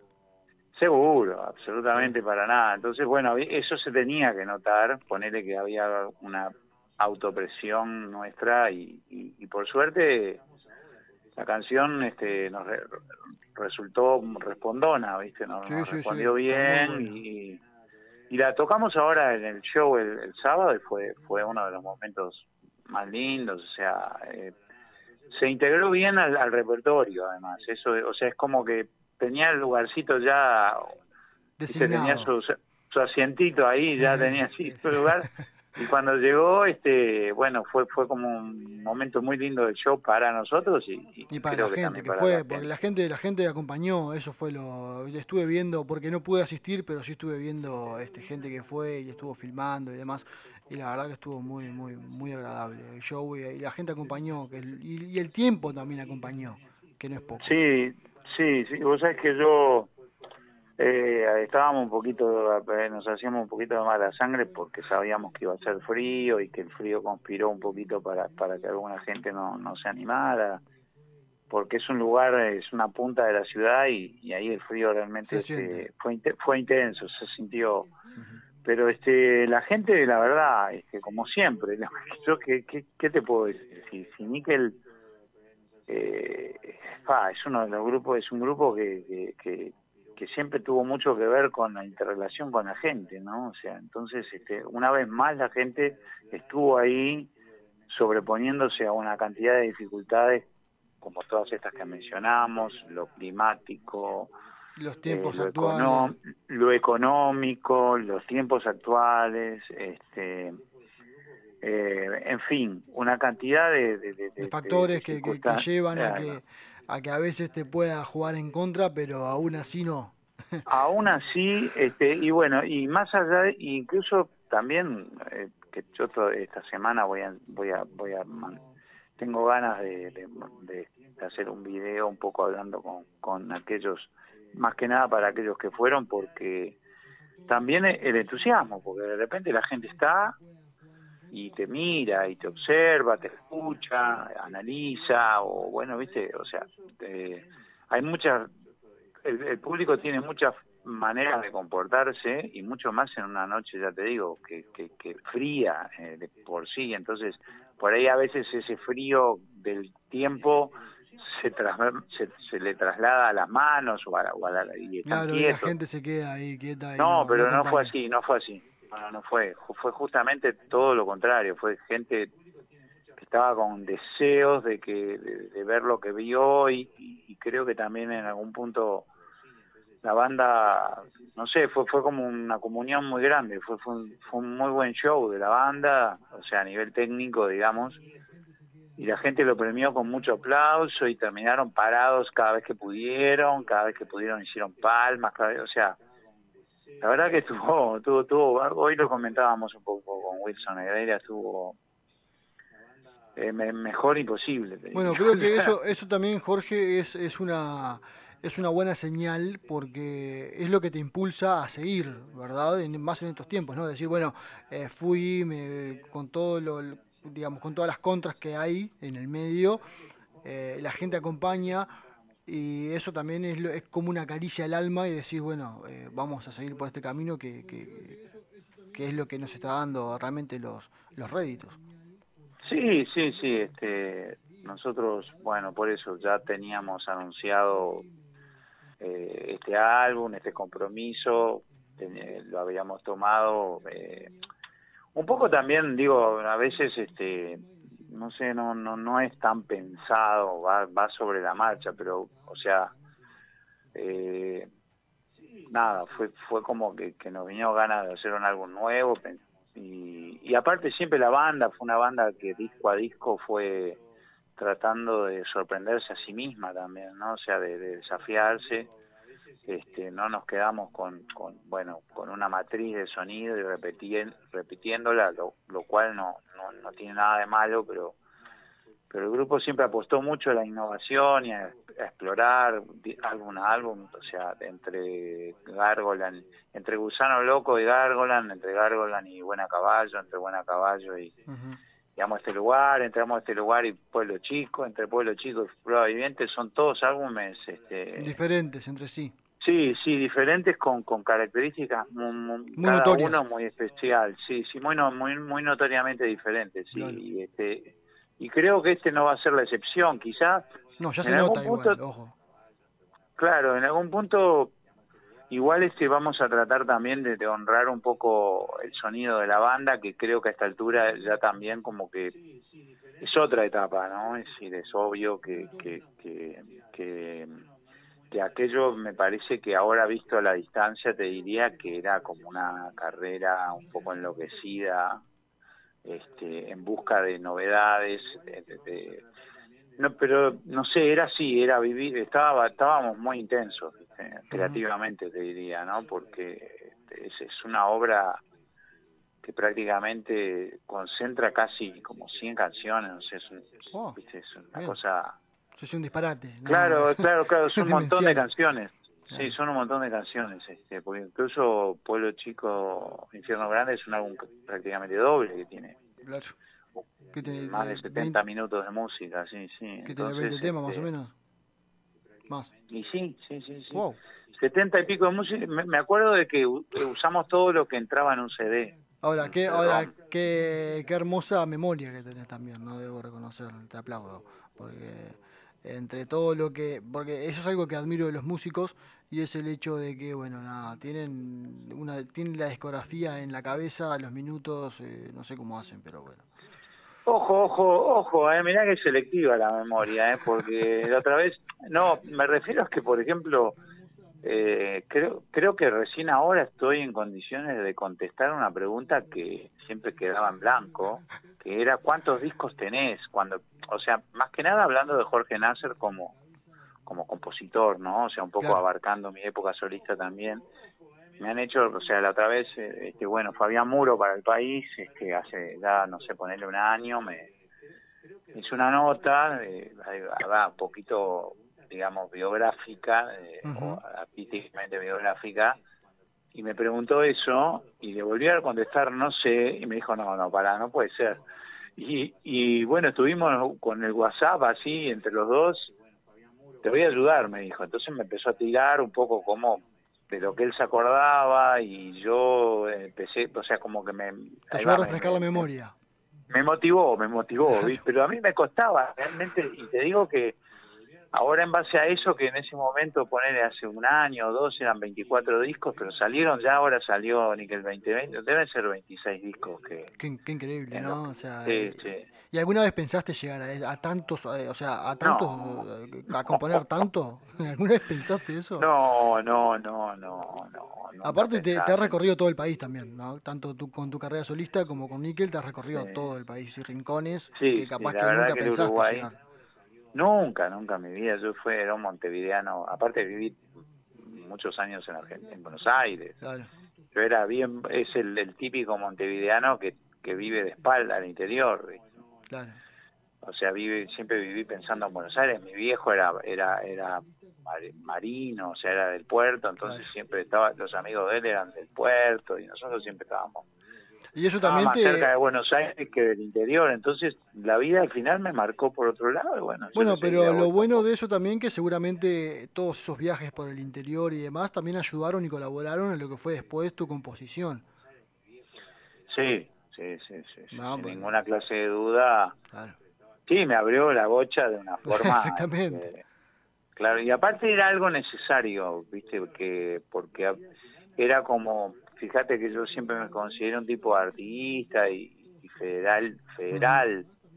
Y luchar contra ese centralismo de Montevideo, este, ya empezamos con, empe- yo siempre dije, ¿no? Que me fui con una Stratocaster y, y volví con una criolla, ¿no? Claro, claro, ahí va. porque toda esa sanidad que hay en el interior y esa avidez, porque esa es otra cosa, de que nosotros empezamos a tocar por el interior con níquel y, y la verdad iban miles de personas este, a, la- a las plazas, a los lugares, tocábamos en lugares grandes y la gente, sé, no sé, Estaba ahí. acompañaba mucho porque agradecía también por la posibilidad de que, le que, que Que llegara, llegara ese- espectáculo al, al ese interior. fenómeno, sí, y, y, y bueno, no sé, yo que sé, tuvimos eh, esa, esa fue nuestra historia, o sea, nada, de repente no nos desarrollamos hacia el exterior del país, sino más bien hacia el interior y un poco hacia Buenos Aires, un poco, pero no, nunca, no tuvimos la oportunidad, pienso, de, de tener una, una carrera a nivel regional, por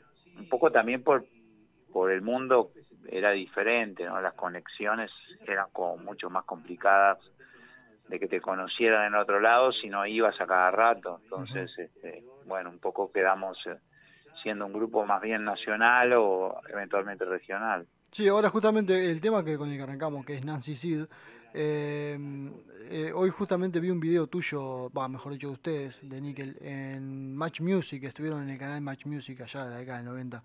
Estabas con un cabello largo, al mejor estilo Diego Torres, y digo, wow, digo, ¿cómo pasa el tiempo? Wow. Sí, en un estudio chiquito aparte, en un estudio de Sí, 4x4. sí, eh, en el estudio de, de- de- bueno, donde se hacían los acústicos de Match Match Music, Music, este, sí, sí. sí, en la calle Córdoba. Bueno, ahí nosotros estábamos, ahí fue fue la única vez que en esos tiempos, el año 95 por ahí, este fue la única vez que nosotros cuando firmamos para una multinacional y, y, y- y bueno, eh, iniciamos ahí un poco una, una, Un una proceso. movida. Eh, ¿eh? No digo que Sí, hicieron una- un proceso, digamos, digo, como para... una movida para, para, para, para meternos en Argentina y todo, pero bueno, también este eh, y eh, justo se planteó la mm, como como la disyuntiva de bueno si si queremos estar en Argentina tenemos que mudarnos a Buenos Aires porque no no era como ahora que la puedes llevar la carrera desde acá con el Facebook y los likes Sí, sí, sí, y todo el mundo se entera de todo en tiempo real era como que Era recorrer, Para- hacer kilómetros. Claro, había que estar allá, estar tocando y estar, estar bueno, para que te dieran, como todo, ¿no? En todos lados pasa lo mismo. Si querés que te den bola en México, Tenés que Tenés recorrerte todo. Y tenés que estar en México un Sí, poco, ¿viste? O sea, si no, entonces, Está, un poco nos, nos digo, nosotros teníamos mucho trabajo en Uruguay en esa época, mucho trabajo, pago, bien pago, Y ahí dijiste, para lo que eran nuestros elegir estándares. y te quedaste. Claro, viste, picar piedras otra vez allá, como Arrancar de cero. dice en el, en el- claro, en el ambiente nuestro se dice, bueno, tenés que, cuando te dicen, bueno, che, tenés que ir a Chile, bueno, ¿y cómo viene la maní? Tenés que ir a picar piedra, Sí, bueno, sí, está, sí. ya sabés que tenés que ir a tocar, O pagar derecho de piso, como se dice comúnmente. claro, viste, no sé, Soda, todos los primeros toques que hizo en Chile, que hizo saliendo de la Argentina, fueron gratis, o, o viste, ahí va, por los gastos, ¿entendés? Y nosotros ya estábamos medio como que nos estaban curtidos por la acá. mitad de la carrera. Sea, acá ya estaban curtidos. Sí, yo qué sé, no, y un poco eh, también perezosos, ¿no? Eh, como es mimoso, ¿no? Porque teníamos, claro, teníamos como mucho, como mucha aceptación acá en ese momento, entonces, este, entre un, entre ahí va a ir a volver a empezar allá, fue como que, está, decidimos un poco eh, quedarnos en Uruguay y, y, y aparte se hace- empezaba toda la movida tuvimos un sitio web, ya teníamos, pero claro, no era masivo, ¿viste? Nosotros apostamos a una masividad de las redes que, que llegó recién en 2010 acá al Cono Sur, Claro. ¿viste? Entonces, bueno, está, medio que quedó, quedamos un poquito, ya te digo, enfocados hacia el interior y después, bueno, yo ya directamente, este, la banda un poco está, eh, esa etapa medio que se, se después de Prueba Viviente cortamos y, y yo empecé con mi época solista y bueno, nada, fue, fue- fue lo que ya la gente sabe que, que pasó. Sí, sí, claro. eh, pero lo importante, bueno, vamos a hablar un poco del presente, ahora vamos a dejar el pasado. Y vamos a hablar de- sobre lo que va a ser el nuevo disco, con qué nos vamos a encontrar en el nuevo disco de Nickel. Bueno, no sé, yo pienso que estamos en eso ahora, o sea que es difícil aventurar. Bien. Eh, vamos a estrenar una segunda, un segundo corte, creo que antes de fin de año, o sea que estamos dando un poco los toques a eso, Ah, bien. finales, para que, bueno, no sé, o sea, bueno, para fin de año está previsto, pero a veces capaz que no llegamos por H por B y bueno, pero la idea es que se conozca otra canción, otro adelanto del álbum, como para que nos dé también una capaz que bueno, no sé, es en febrero, no sé, no sé, eh, pero pronto vam- vamos a, A lanzar otro otro corte. a lanzar otro corte. Bien. Eso pa- eso nos va a permitir eh, ganar un poco de tiempo también y, y y también tener una visión un poquito más clara de, de lo que va a ser el álbum en general, ¿no? Sí, aparte también pensando en lo que va a ser el próximo año y bueno, y también viendo cómo se va a, gestar todo este tema, como para proyectar en el mediano, corto y mediano plazo una, especie de gira, toques, shows, lo que sea, porque Claro, cómo, eso. cómo, sí, sí, cómo se va a gestionar todo este asunto, viste, que, que ahí Claro. va. eh. hay una, ya te digo, las ideas son, bueno, una canción que, que la canción ya está más o menos este, armada, bueno, más o menos a punto de, de cristalizarse.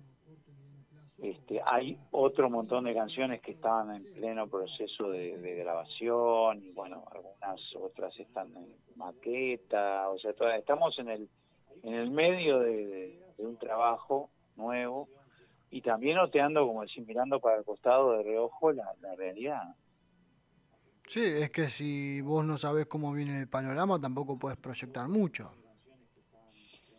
Es que es lo que ha pasado estos últimos, desde que se declaró la pandemia. o Sí, sea, sí, sí, es- sí. eh, nosotros ahí va, teníamos pensado en volver en, no- en- en junio y terminamos volviendo en octubre del año pasado. Este año pensábamos hacer teatro de verano en marzo y, term- y terminó siendo en octubre.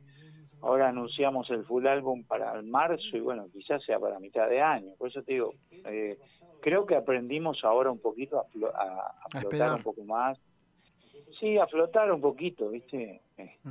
y ver, Y sí, y- y, y ver la y dinámica. mirar ver para Sí, sí. Sí, y ahora tenés que esperar, no te queda otra, Jorge. Pero lo importante es que Nickel está y que Nickel está trabajando en un nuevo material y que la gente se va a poder deleitar. Y por supuesto que la banda tiene mucho para dar todavía, así que eso está buenísimo. Bueno, sí, sí, nosotros creemos que por lo menos tiene para dar un álbum más, eso seguro. Este, tiene para dar una, una- ah, material nuevo, lo que para una banda es este es algo muy importante siempre porque como Por todo lo que conlleva. inter- Claro, ahí está, porque viste que la banda tiene como dos este, grandes frentes, si se quiere, que es el interno y el externo. O sea, tal el- cual. el- la- La elaboración y la recepción. bueno, Claro, entonces, bueno, para lo interno también es importante, para lo externo también, entonces, bueno, es nos va a mantener bien la, la cabeza y el corazón ocupados, ¿no? Y eso está bueno. No, lo importante es que eh, Nickel va a tener buena recepción con el nuevo disco, eso seguro. Ya Lenguas está- ya tuvo una buena, una muy buena recepción.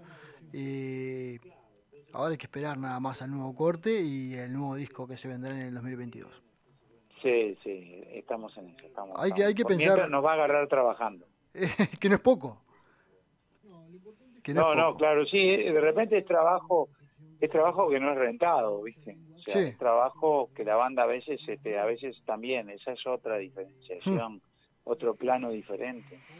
Sí. Porque una cosa es el, eh, los shows, eh, eh, lo- los contratos, y otra cosa es el trabajo que se hace de repente, que está, se hace como para generar eso, ¿no? Sí, sí. a veces las bandas graban y todo eso y, y, y a veces este a mí me gusta me gustaría que el público sepa que y que lo sabe mucha gente pero a, a algunas se, se le escapa o no lo toma tan en cuenta de que muchas veces cuando se habla de grabar este se habla de gastos no o al menos no de ganar No, el, el- el tema es que la inversión vos no la vas a ver reflejada hasta que no tengas shows, hasta que no puedas salir, hasta que no puedas cortar boletos. Ah, Eso es va, lo que la gente no ahí entiende. Eh, pero Ese aparte, delay. Jorge, pará, eh, hay algo que la gente tiene que saber y tiene que entender, que no es solamente el músico el que vive de esto. O sea, el, el- el, eh, la banda sí produce un disco, pone plata, perfecto, tiene que recuperar esa inversión. Pero a su vez también con los shows, trabajan utileros, trabaja el que corta boletos, mueve todo. Entonces debemos Sí, sí, entender no. que hay que apoyar justamente por eso. Claro, claro, por eso yo decía, yo bromeaba un poco en la, cuando haciendo la prensa este, de este show, decía que era un show a beneficio de Níquel. Es que en cierta forma, eh, Y creo yo que es- creo que la gente lo, lo, lo percibió así, porque el acompañamiento vino desde ese lugar. O sea, eso lo- yo digo, por eso los aplausos de cada ca- después de cada canción, las cosas que, que gritaban y todo, tenían que ver más con un vamos arriba, que, que sigan con esto, que, que está buenísimo que hayan vuelto, que con eh, que con un recital, eh, ¿cómo te voy a decir? Con stand, con un estándar, ¿viste? Tipo, bueno, ok, este, era una cosa como más este que, que involucraba lo emocional a un, a un punto que, que, que la verdad que fue fue fue fue muy emotivo ya no- nos nos re dimos cuenta de que el público estaba ahí este en, en plan apoyar viste en plan apoyar un poco en plan tomando en cuenta esto- estas cosas que estábamos diciendo de que quién sabe eh, con esta pandemia bueno ahora ahí va eh, quién sabe cuándo volvemos a encontrarnos. Por eso también es importante de que todos aquellos que estén escuchando vayan y reproduzcan la música uruguaya, sea Níquel, Jorge Nasser, en las plataformas digitales, porque con cada reproducción, aunque no lo, no lo crean, están apoyando también a los artistas. No Sí, es mucho, pero todo suma.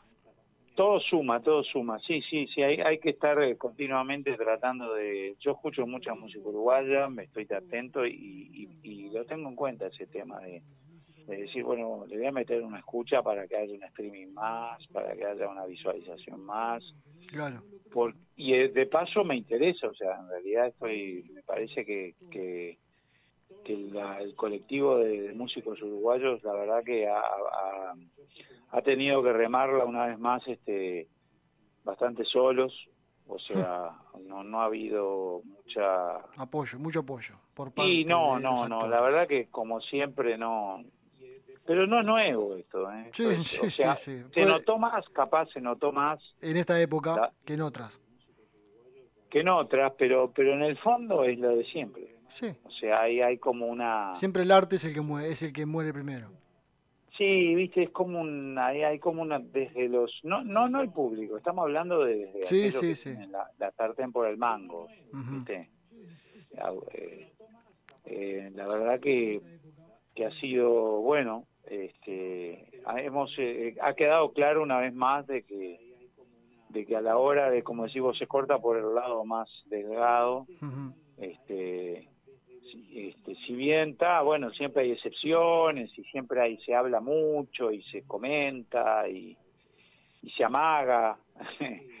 La realidad es que bueno este recital nosotros bueno este está la, la intendencia el, el teatro de verano tuvimos que pagarlo, tuvimos que pagar su alquiler, porque a su vez ellos tienen gastos, o sea, no- nadie vino y dijo, no, muchachos, no, no, este, Vaya, háganlo por lo menos y... no, ahí va, no, no, no vamos a cobrarles nada Claro. porque el aforo es el 45, no, no, la verdad que fue Sí, sí. más o menos transcurrió todo, digo, hay buena onda, voluntad de diálogo, viste, o sea, eh, Sí, igual pero con eso no ganas dinero, con la voluntad de diálogo.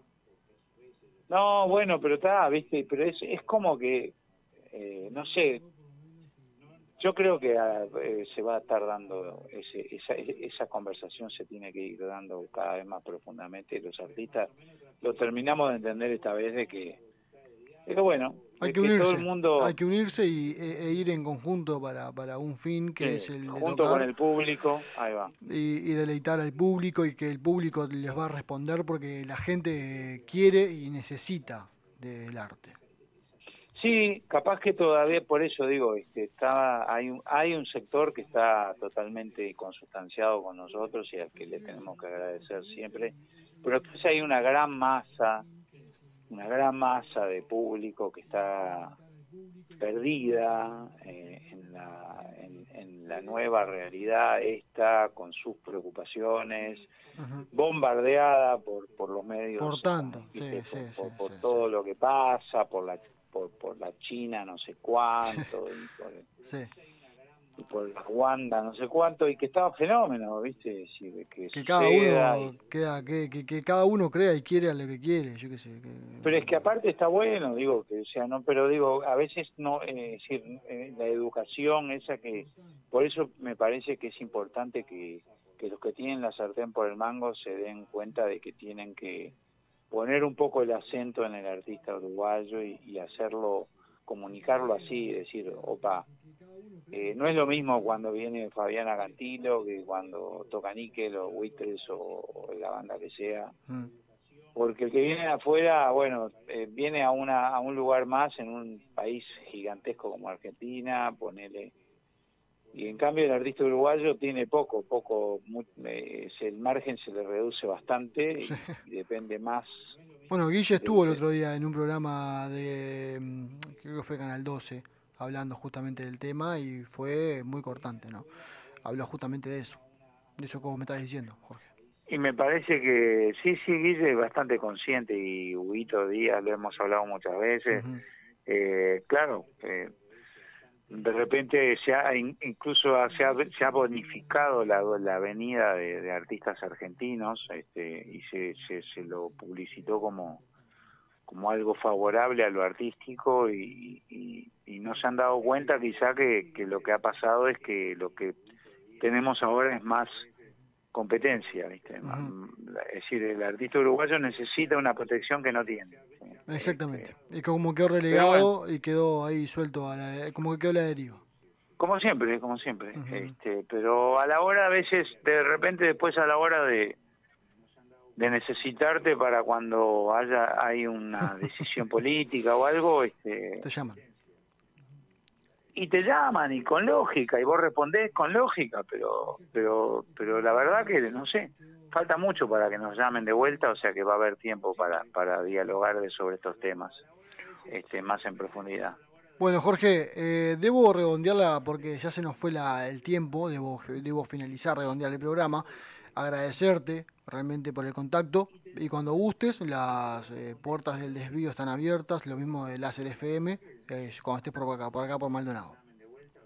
Bueno, muchísimas gracias a ti por, por la posibilidad de comunicarme con toda una cantidad de público que bueno que, que espera que vayamos por Maldonado. Este, bueno, lo sabemos que, que bueno apenas tengamos la oportunidad vamos a vamos a andar por allá. Este, después eh, bueno y estén atentos a lo nuevo de la banda en las redes. Andamos ahí en la vuelta, o sea que el agradecido soy yo. Un abrazo grande para todos. Bueno, abrazo Jorge, muchas gracias por el contacto y estamos cuando guste eh, de vuelta por acá. ¿Cómo no? ¿Cómo no? Bueno, abrazos gigantes. Abrazos, chau, chau. Chao.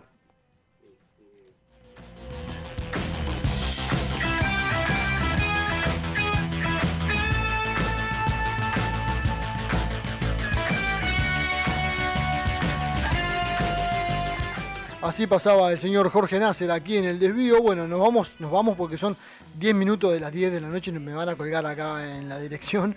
Nos reencontramos el próximo miércoles. Recuerden que va a estar Buceo Invisible, el próximo programa aquí en el desvío, charlando sobre lo que va a ser su, su show en el Teatro Solís. Hasta el próximo miércoles, gente linda, 20 horas aquí en Láser FM.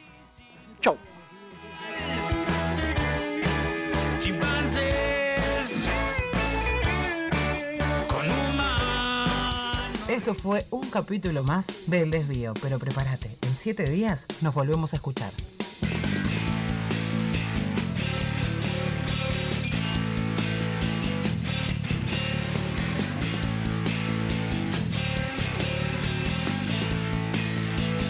Estás escuchando el Mojón 66 Radio por Internet desde Montevideo, Uruguay.